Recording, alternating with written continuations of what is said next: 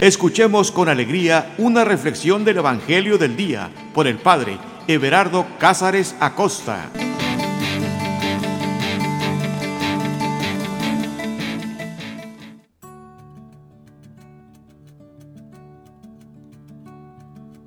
Carta de amor.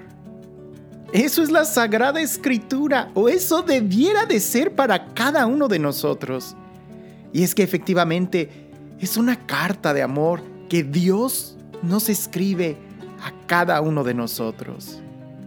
Como recuerdo cuando era un adolescente y que nos dieron una vez el tema de la lección divina y después de practicarlo, una de las compañeras del grupo de jóvenes dijo, es que pareciese que lo único que le falta al texto es mi nombre en la parte de arriba y los dos puntos, porque es Dios quien se dirige a mí. Y efectivamente así es. La Sagrada Escritura es una carta de amor que está dirigida a cada uno de nosotros. Pero ¿sabes algo? El amor, el amor, el amor a pesar de que es la fuerza más grande que existe, requiere mucho cuidado. Porque ha habido personas que están profundamente enamorados uno del otro y por no cuidar el amor, este se esfuma el amor es como un perfume precioso del cual puedes seguir la huella, pero al mismo tiempo si no lo cubres, si no lo proteges, este se evapora, este se va. Y a veces el problema o la forma en cómo debemos de cuidar el amor no es únicamente entre, entre la persona que yo amo y, y mi persona, sino es todo, es incluso la distancia que hay entre, entre ella y yo entre los enamorados. ¿A qué me refiero? Quizás aquel joven está perdidamente enamorado de ella. Pero escucha el chisme. Le dijeron algo malo de ella. Y él, por tener, como diríamos, la olla abierta, le cayó un animal a la sopa. Entonces, no es solamente en la relación de entre ellos dos, sino también implica la relación que tienes con todos los demás. El amor es tan precioso que para cuidarlo hay que cuidar todo, todo. Cuando amas a una persona tienes que aprender a ser prudente y amar también a todos los demás. Si no, corres el peligro de que se te escape. Pero siempre siempre es bueno volver al primer amor. Y para eso, nosotros tenemos la Sagrada Escritura, que es una carta de amor. La oportunidad de volver al primer amor del que Dios nos habla en el Apocalipsis. Vuelve al primer amor. Vuelve al primer amor. Y en este momento es eso lo que queremos, disponernos para enamorarnos de Dios, para escucharlo. Es un momento de estar a solas con Él. Así que ponte los audífonos, súbele el volumen, desconéctate de todo, cierra tus ojos, relájate, suelta los brazos, suelta los hombros, respira profundo. Y en este momento, que lo único importante sea Él, quien es el más importante, el único importante. Así como Jesús le dijo a Marta, Marta, Marta, muchas cosas te preocupan, pero una es necesaria. Que Él sea el necesario en tu vida y lo tendrás todo. Búscalo a Él. Y es lo que queremos en este momento, buscarlo a Él. Así que te invito a que iniciemos esta oración en el nombre del Padre, en el nombre del Hijo y en el nombre del Espíritu Santo. Ven Espíritu Santo, llénanos de ti. Ven amor del Padre y del Hijo, llénanos de ti. Estoy convencido de que cada vez que te invocamos, tú vienes a nuestra vida. Por eso, Señor, hoy abro los labios y te digo, eres bienvenido en este momento, en mi vida y en la vida de todos aquellos que están escuchando este audio. Señor, todos nosotros nos sintonizamos y a una sola voz te decimos, ven Espíritu Santo, llénanos. Ven Espíritu Santo y renueva la faz de la tierra. Ven Espíritu Santo y transforma todos los corazones. Enciéndenos en el fuego de tu amor. Pero sobre todo, Señor, aquí, empieza aquí, en mi propio corazón. Ven Espíritu Santo y pronuncia tu palabra, que es palabra creadora, que es palabra que sana, que es palabra que corrige, que es palabra que reprende, que es palabra que edifica. Señor, una sola palabra tuya bastará para sanarme. Una sola palabra tuya bastó para crear el universo. Y yo sé que una sola palabra tuya será suficiente para transformar mi corazón. Por eso, Ven Espíritu Santo, lléname de ti, transfórmame, me abandono en tu presencia. Yo creo en ti, creo en la fuerza de tu poder, creo que me acompañas cada día. Sé que estás aquí, Señor, y me abandono a tu amor, me abandono a tu providencia. En este momento, que sea solamente de estar a solas contigo. Que sea tu Espíritu, Señor, el que me hable. Que seas tú, Señor, quien al pronunciar mi nombre me seduzca y me haga volver a ti. Aquí estoy, Señor, como un discípulo escuchándote. Aquí estoy, Señor, como estaban tus discípulos, sentado a tus pies en tu presencia.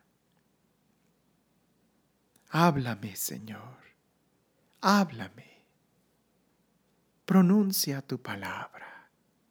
Estoy aquí aguardando. Háblame. El texto que vamos a leer es Mateo capítulo 7, versículo del 1 al 6. Mateo 7, versículos del 1 al 6. Y dice así, No juzguéis para no ser juzgados, porque con el juicio con que juzguéis, se os juzgará, y con la medida con que midáis, se os medirá. ¿Por qué te fijas en la mota del ojo de tu hermano y no reparas en la viga que hay en el tuyo? ¿O cómo vas a decir a tu hermano, deja que saque la mota de tu ojo, cuando tú tienes una viga en el tuyo? Hipócrita, saca primero la viga de tu ojo, y entonces verás con claridad cómo sacar la mota del ojo de tu hermano.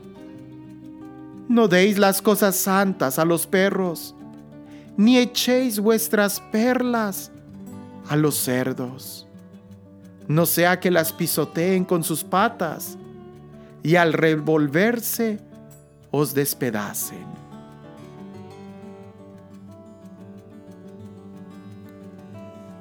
Seguro que este Evangelio ya lo has leído muchas veces. De manera civil, ya casi hasta se dice como si fuera un refrán popular.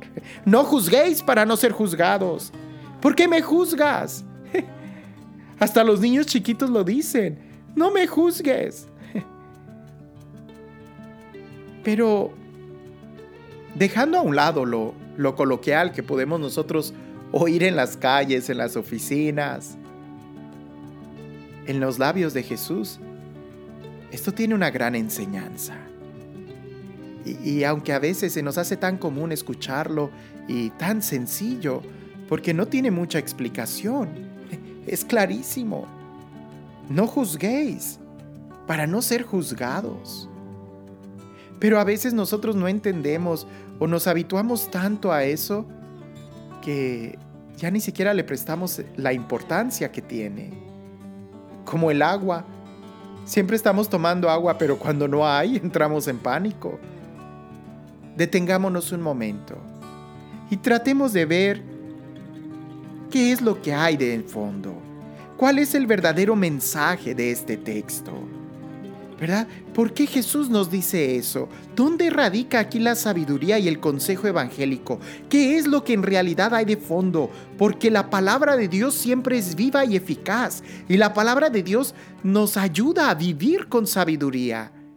No hay que tomar la palabra de Dios como si fueran solamente refranes domingueros que repetimos. No, hay algo importante. Vayamos analizándolo versículo por versículo. Y juntos, juntos descubramos qué es lo que Dios quiere decirnos. No juzguéis para no ser juzgados. Lo primero que dice, no juzguéis para no ser juzgados. Tendríamos nosotros que empezar diciendo, ¿a qué se referirá Jesús con juzgar? No juzguéis para no ser juzgados. Es decir, un juicio es cuando tú determinas algo, si te conviene o no te conviene. Si te preguntan qué color es esto, tú tienes que hacer un juicio y decir, bueno, el color es este. Definitivamente Jesús nos está refiriendo a esa clase de juicios. Creo que tampoco se refiere a una especie de juicio moral de decir esto es bueno o esto es malo. Ese juicio lo tenemos que hacer. Tenemos que ser astutos para podernos incluso decir, no juzguéis, ya es un juicio. Pero, ¿a qué juicio se está refiriendo Jesús? Bueno, más adelante, en el versículo 3, cuando dice, ¿por qué te fijas en la mota del ojo de tu hermano? Ah, entonces ya estamos entendiendo que aquí el juicio se refiere a encasillar a una persona, a condenar a una persona. Y no te vayas al extremo. No nos tenemos que ir hasta un tribunal, en algún juzgado, para juzgar a alguien. Sino aquí, aquí se habla de un juicio que parece que es más cotidiano. ¿Verdad? ¿Por qué le dices a tu hermano, Deja, déjame te ayudo a sacar la mota y no sacas primero la viga que hay en el tuyo? Ah, entonces el juicio del que aquí Jesús está refiriendo es cuando nosotros nos dirigimos al hermano y lo señalamos como si tuviera un error o un problema. No es a la acción, sino al hermano. Y es ahí donde radica esto. No juzguéis para no ser juzgados.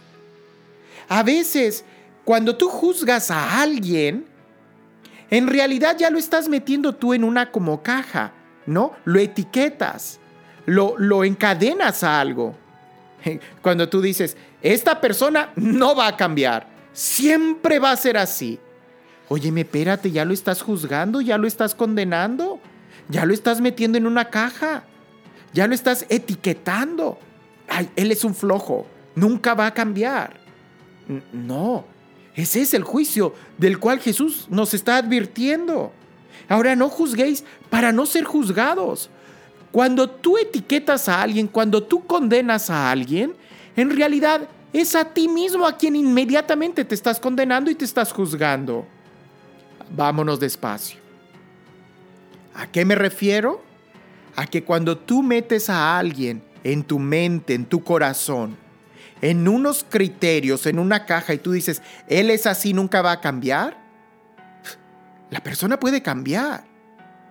La persona va a cambiar pero tú no cambias. Tu forma de verlo a Él eh, está limitada, está esclerótica, está cuadrada. Tú te juzgaste inmediatamente. Tú te condenaste con ese juicio que tú emitiste contra el hermano. Te doy un ejemplo muy burdo, pero creo que ayuda a esto. No sé si tú recuerdas que, que entre los estudiantes, seguramente tú lo hiciste o lo dijiste. O si no, los estudiantes siempre dicen esto. Este profesor la trae contra mí. ¿Lo has oído? Este profesor ya me trae entre ceja y ceja, no me deja en paz. este profesor ya me quiere hacer repetir el semestre. Es que le caigo mal al profesor. Es que esta maestra no, ya, ya me encasilló. Y es muy posible que el profesor ni siquiera se sepa tu nombre. Es muy posible que el profesor no sepa nada de ti, ni siquiera sepa de tu existencia. ¿Sabes cuántos alumnos tienen los maestros? Pero cuando tú juzgas al maestro diciendo, ya la trae contra mí, en realidad es en tu corazón donde se, se predispone ante una situación así y siempre vas a estar viendo un enemigo donde no lo hay.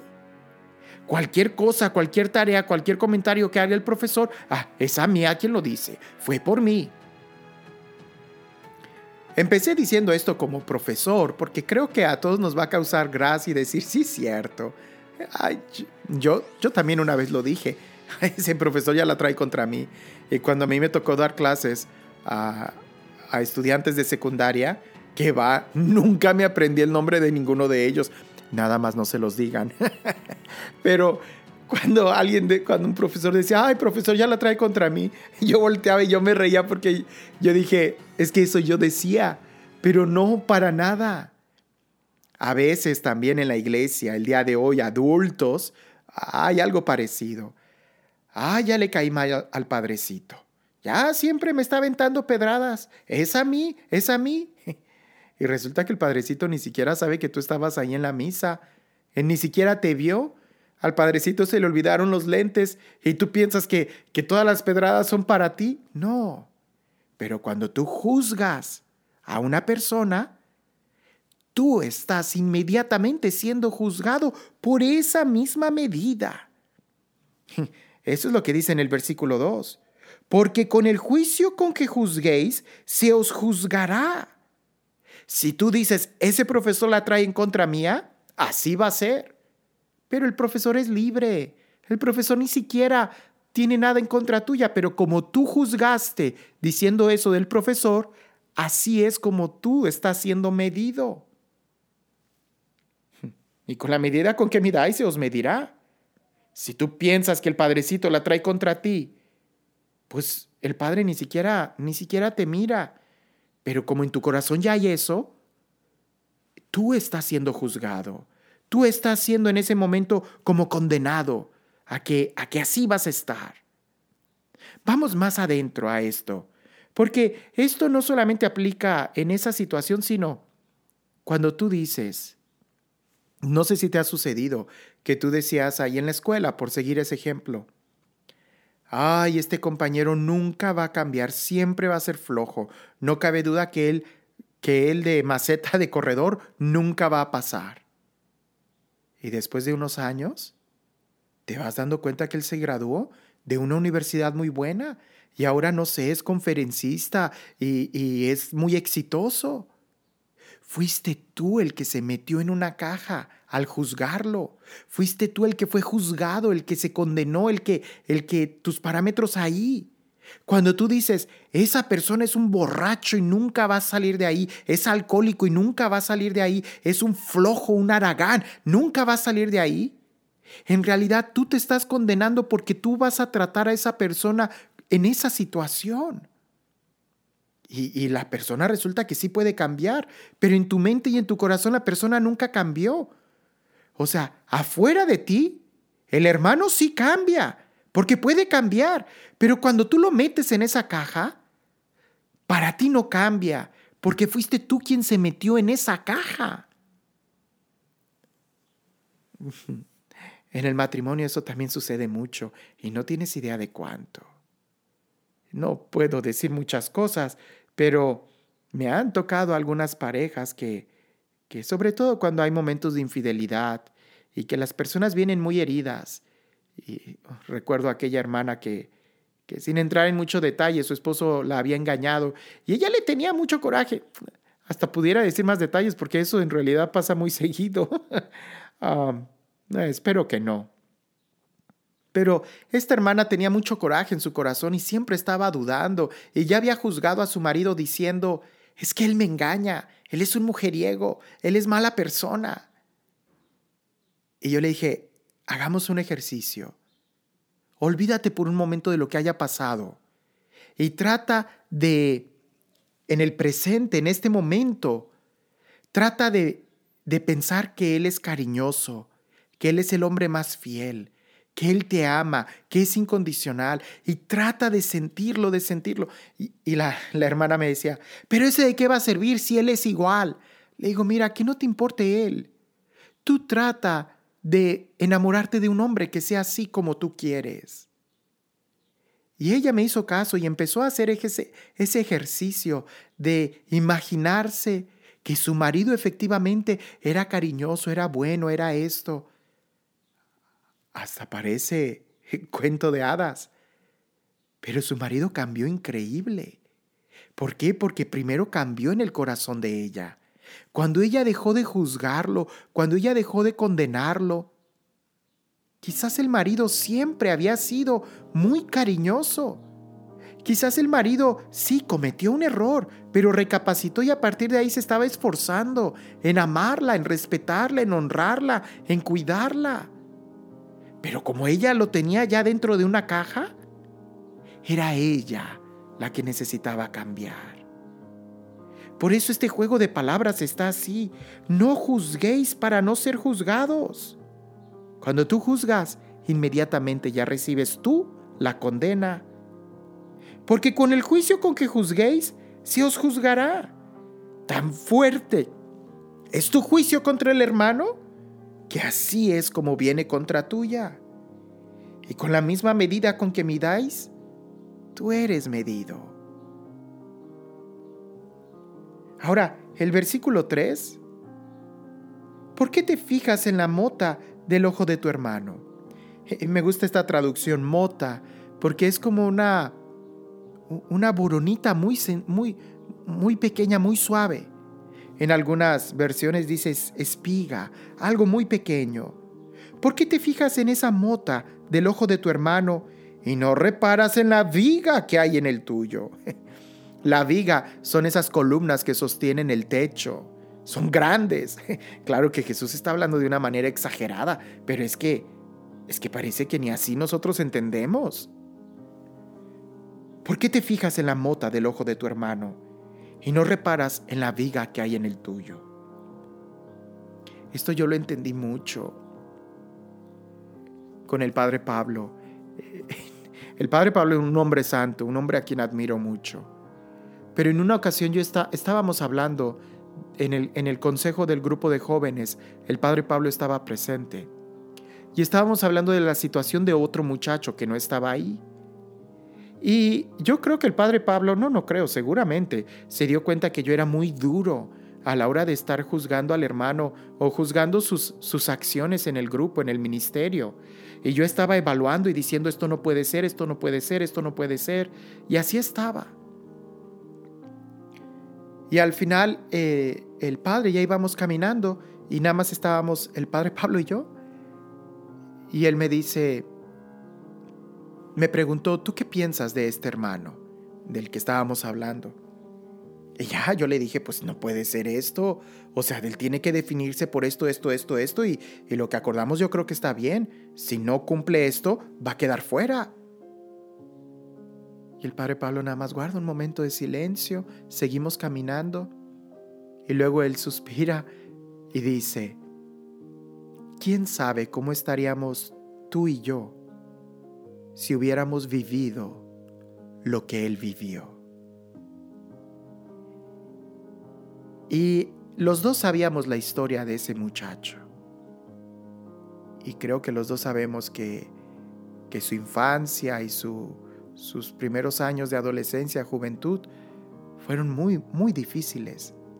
Mucho más difíciles que los que yo pude haber vivido, quizás el mismo Padre Pablo. No le hice mucho caso a ese comentario, sino que ya después cuando yo estaba en mi habitación, reflexionando en eso, me di cuenta de, es verdad. Es verdad. ¿Quiénes somos nosotros para juzgar? Y tantito peor. ¿Quiénes somos nosotros para pretender querer ayudar al hermano si tenemos muchos más problemas? Ahora, déjame leo el versículo completo. Dice, ¿por qué te fijas en la mota del ojo de tu hermano y no reparas en la viga que hay en el tuyo? O, en el versículo 4, ¿cómo vas a decir a tu hermano, deja que te saque la mota de tu ojo cuando tú tienes una viga en el tuyo? Versículo 5, hipócrita, saca primero la viga de tu ojo y entonces verás con claridad cómo sacar la mota del ojo de tu hermano. Jesús no nos está diciendo que no corrijamos al hermano o que no ayudemos al hermano. Lo que nos está diciendo es de que primero tenemos que quitarnos la viga de nuestro ojo para entonces poder ver con claridad. Lo voy a decir de una manera tan clara pensando que todos los que escuchan este audio son gente madura. Pero a veces nosotros juzgamos con tanto, o yo, juzgamos con tanta severidad el pecado de los demás, la falla de los demás, sobre todo cuando los demás no cometen ese pecado que yo, que yo, cuando los demás cometen el pecado que yo no cometo, ¿no? ¿Y cómo es posible que el hermano haya hecho eso? Y aquí va lo que te digo. Para mí, creo que la viga es el pecado de la soberbia. Es ese pecado que te hace sentir mejor que los hermanos. Es ese pecado que te hace sentir con derecho de corregir al hermano.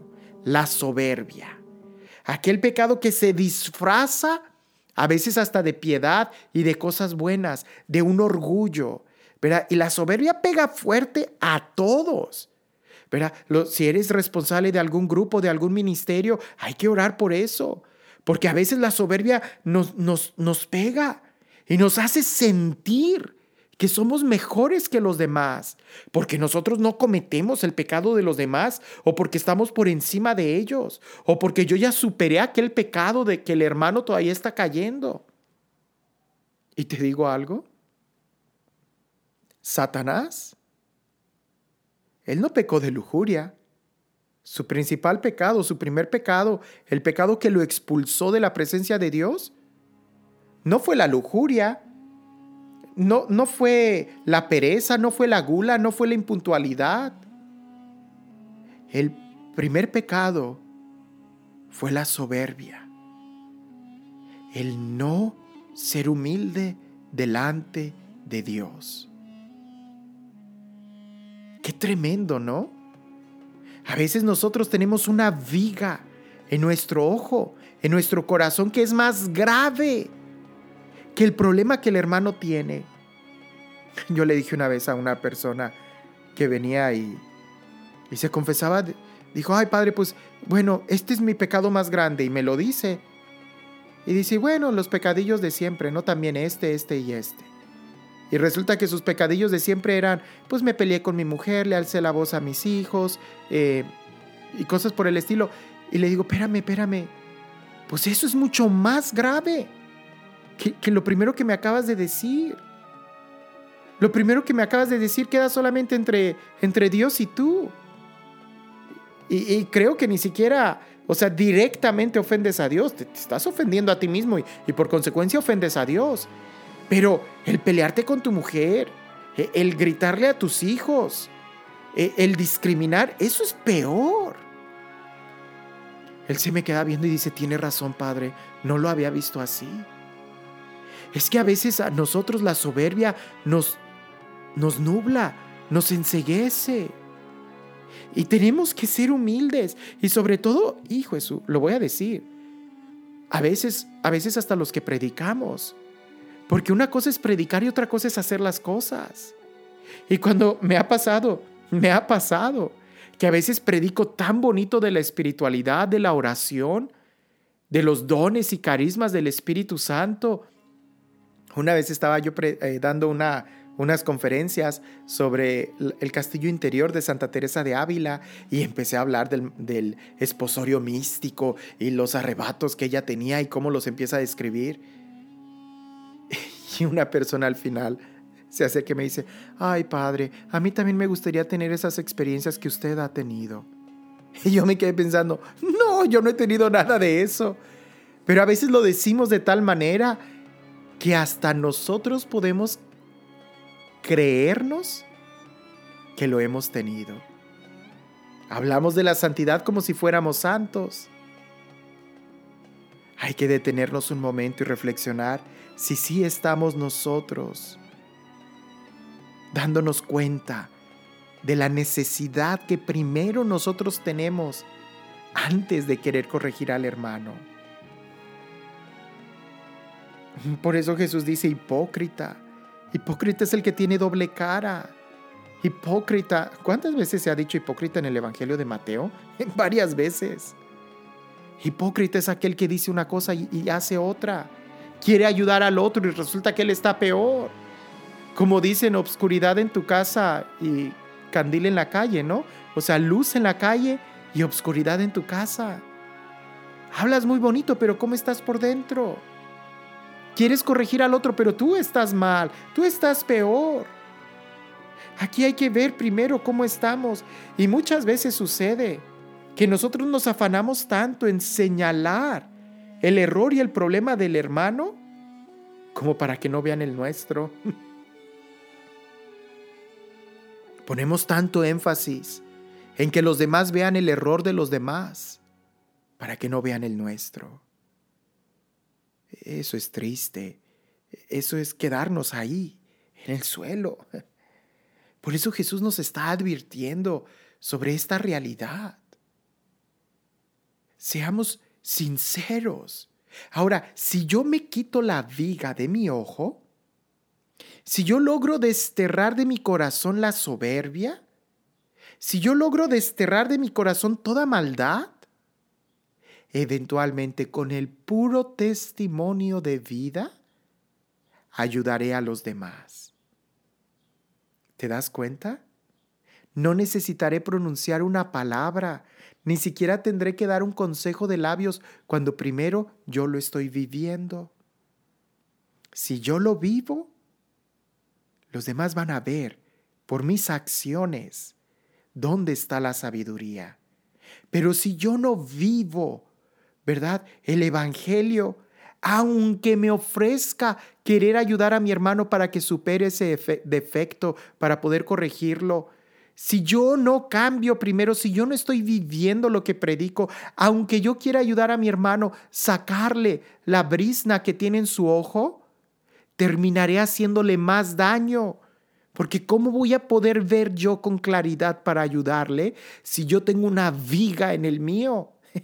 Si yo estoy lleno de soberbia, ¿cómo pretendo ayudar a mi hermano? La soberbia no deja ver con claridad.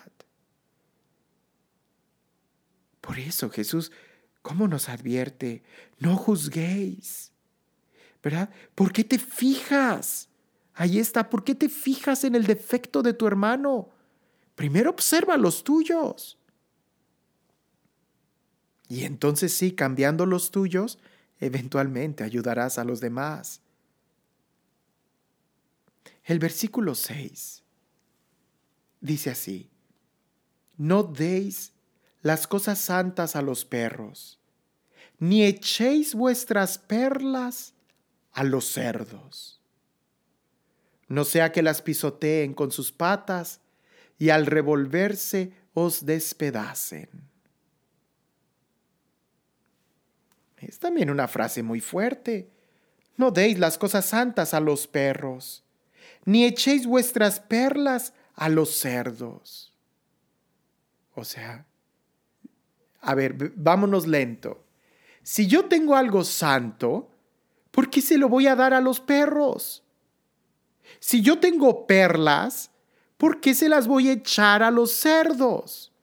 No, ¿quién haría eso? Pues alguien que no está entendiendo lo que es la santidad ni el valor de las perlas. La santidad es aquello que es puro, es aquello que no se corrompe, es aquello que no cambia, es aquello que es divino, que es de Dios. Los perros pueden simbolizar aquellos que, que ladran, ¿verdad? Que muerden, aquellos que son capaces de destrozar, que si bien es cierto, no pueden destrozar lo que es santo, si me van a ladrar a mí. ¿Por qué les voy a dar a ellos algo que es tan santo? Bien, quizás nos ayude si nosotros cambiamos esta palabra de santidad por consejos evangélicos, por el Evangelio mismo. ¿Para qué le voy a dar el Evangelio a un, a un perro? Primero vívelo tú y no, no me malinterpretes. No, no se trata de que mi hermano sea un perro, no. Se trata de que es una exageración de por qué, pues más, más perro serías tú, más tonto serías tú si le das algo santo a un perro. Tú serías peor, serías un burro, serías un animal peor.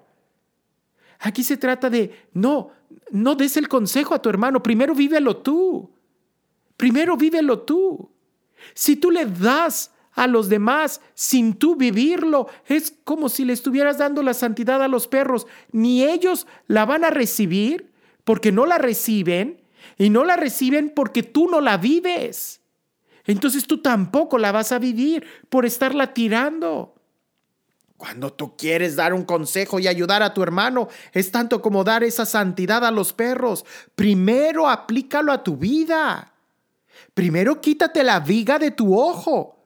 Y entonces sí, el mismo perro, los hermanos, se darán cuenta. Podrás ver con claridad, podrás saber que la mejor forma de ayudar a alguien es viviendo el consejo y no dándoselo.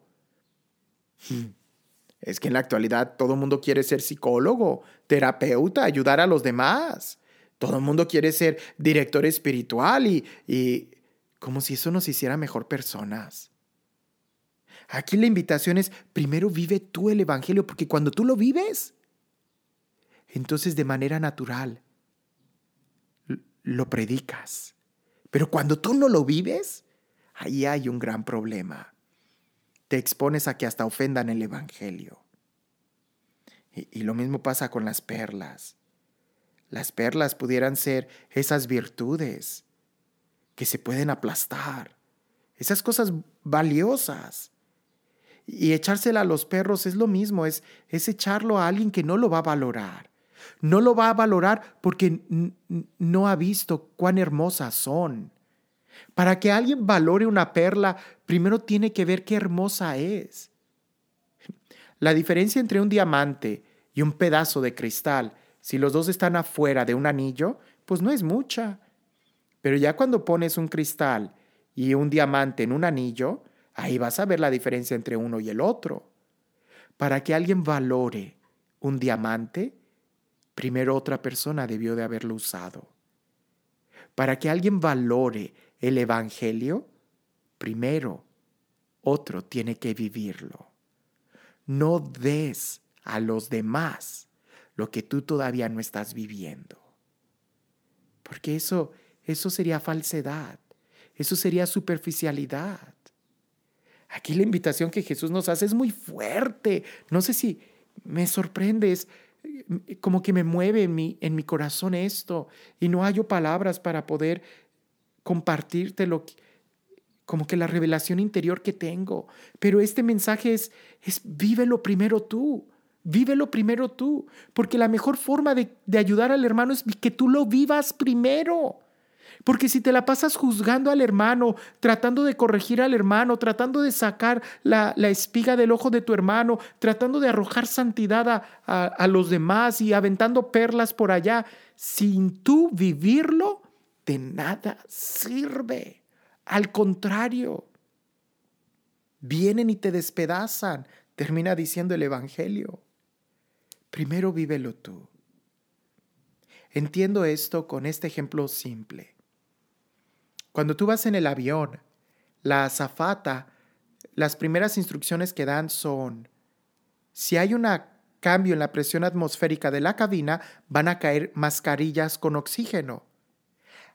Dice, dice la azafata, primero agarra tú la mascarilla y póntela.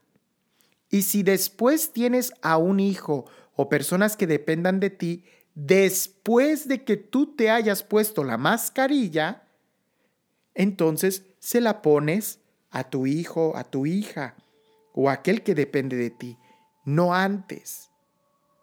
Y si tú le preguntas a, la azafata, ¿por qué? Digo, la, la reacción normal de un padre de familia es primero proteger a sus hijos. Primero ponerle la mascarilla a su hijo y después se la ponen ellos mismos, ¿no? Los papás.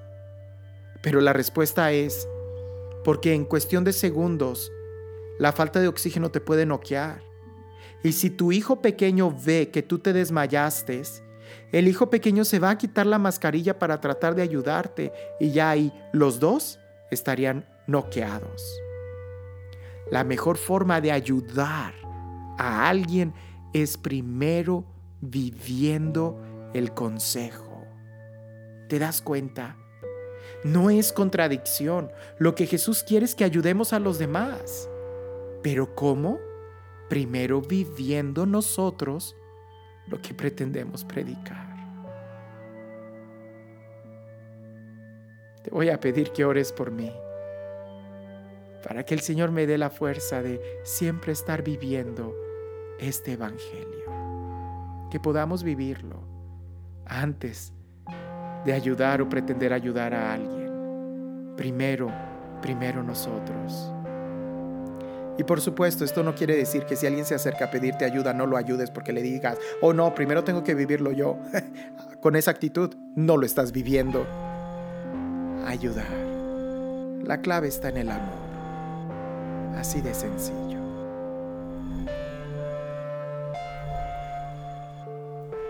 No juzguéis para no ser juzgados, porque con el juicio con que juzguéis se os juzgará, y con la medida con que midáis se os medirá. ¿Por qué te fijas en la mota del ojo de tu hermano y no reparas en la viga que hay en el tuyo? ¿O cómo vas a decir a tu hermano, deja que saque la mota de tu ojo cuando tú tienes una viga en el tuyo. Hipócrita, saca primero la viga de tu ojo y entonces verás con claridad cómo sacar la mota del ojo de tu hermano.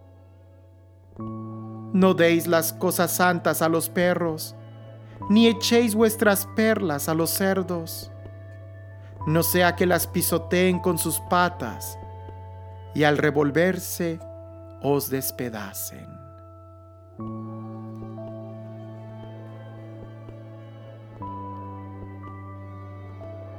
Señor Jesús, te doy gracias, porque tú mismo me enseñas cómo vivir esto. Te doy gracias porque tú me amas, a pesar de mis defectos, a pesar de mis errores, y tú me enseñas cómo vivir. Señor, ayúdame a vivir esto. Ayúdame a poder reconocer la viga que tengo en mi ojo.